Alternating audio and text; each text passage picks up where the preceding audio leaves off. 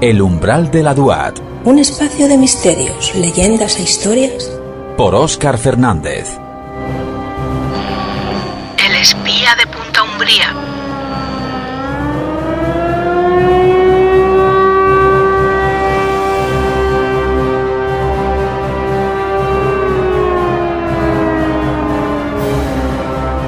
Hola, buenas madrugadas.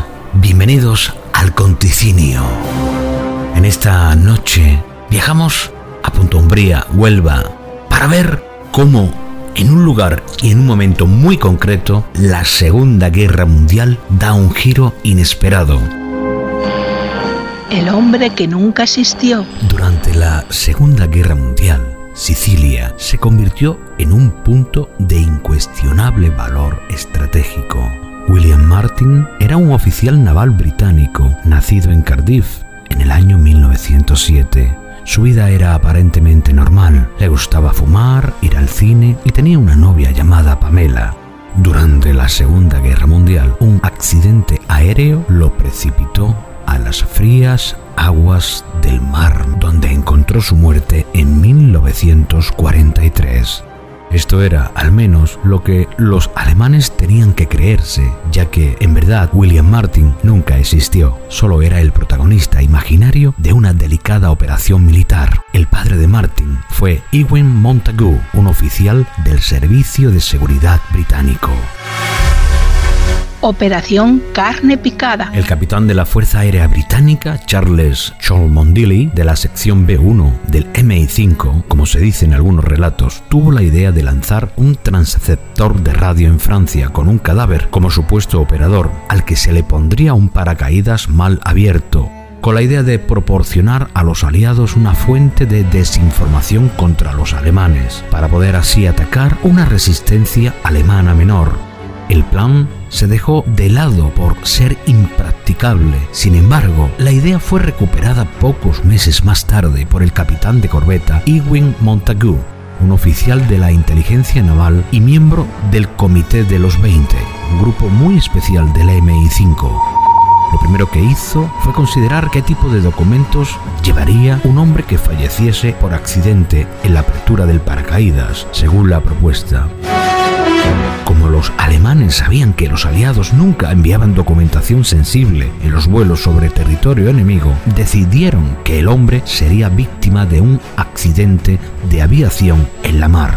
Esto sería una explicación de por qué llevaría varios días muerto en el mar. Al mismo tiempo, se resolvía el problema del alto nivel de clasificación de los documentos. Ahora solo faltaba un nombre para la operación. La operación recibió el nombre de Mincemeat, carne picada.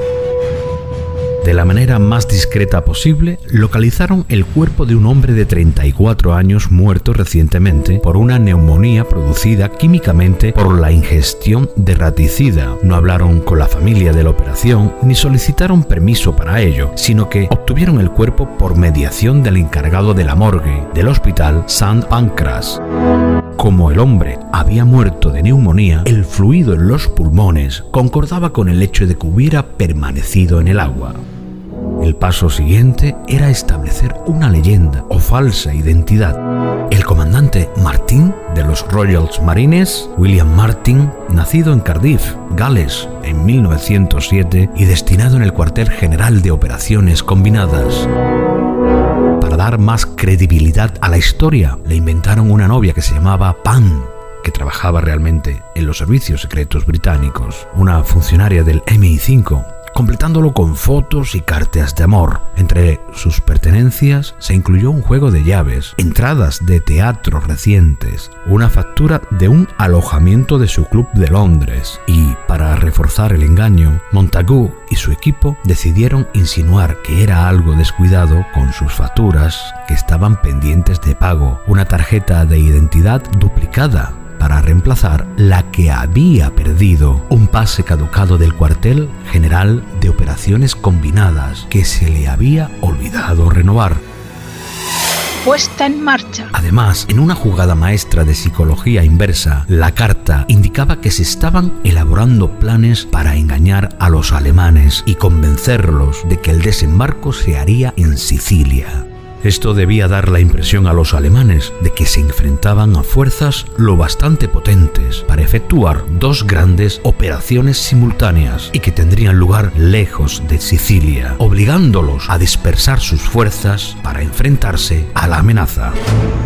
El comandante Martín fue puesto en un contenedor estanco y sellado, conservado en hielo seco, vestido con su uniforme militar para entregarlo en Holy Lodge, en Escocia, y embarcaron en un submarino dirección a Huelva, en concreto a la desembocadura del río Piedras.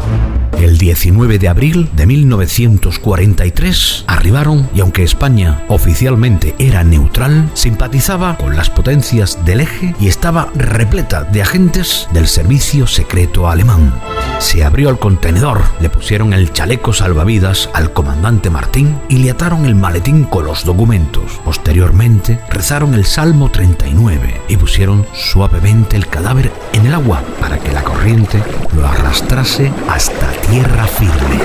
A las siete y media de la mañana, el cuerpo fue descubierto por un pescador de Punta Umbría, de origen portugués, José Antonio Rey María, en concreto en la playa de El Portil, y avisó inmediatamente a las autoridades españolas. Los espías alemanes se desplazaron al lugar inmediatamente para que, junto a un forense, realizaran un primer estudio consecuencias de la operación. A los tres días, el comité recibía un telegrama del agregado naval con la noticia del descubrimiento del cadáver. El cuerpo del comandante Martín fue entregado al vicecónsul británico en Huelva y fue enterrado con honores militares el 4 de mayo. Se informó de que el hombre había caído al agua con vida, que no tenía golpes, que había muerto ahogado y que el cuerpo estaba en el agua desde hacía entre 3 y 5 días.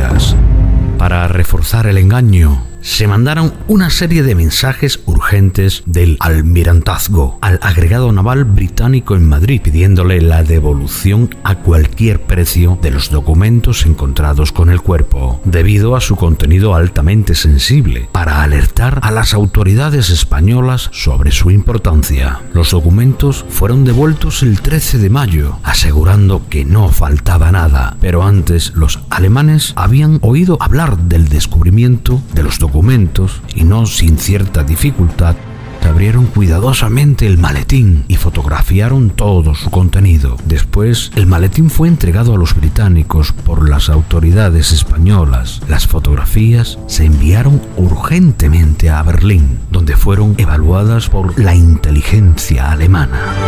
Cuando el cuerpo del comandante Martín fue devuelto y se comprobó la documentación, los británicos vieron que había sido leída y vuelta a guardar cuidadosamente. Debido a dicho engaño, los buques, patrulleros, minadores y dragaminas asignados a la defensa de Sicilia se mandaron a otros lugares. Como resultado, la conquista de Sicilia encontró relativamente poca resistencia y se completó el 9 de agosto.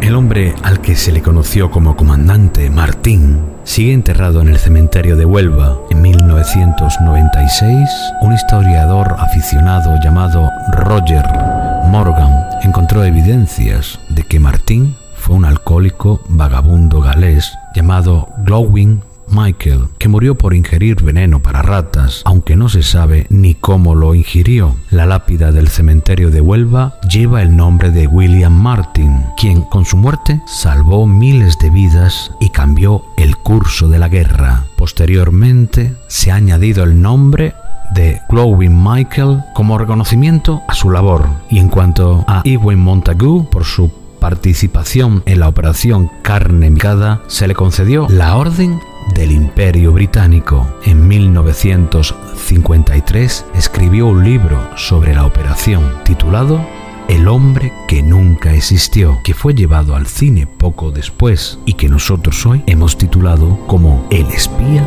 de Punta Umbría. A todos nuestros amigos, nuestros oyentes, les deseamos que pasen una feliz noche.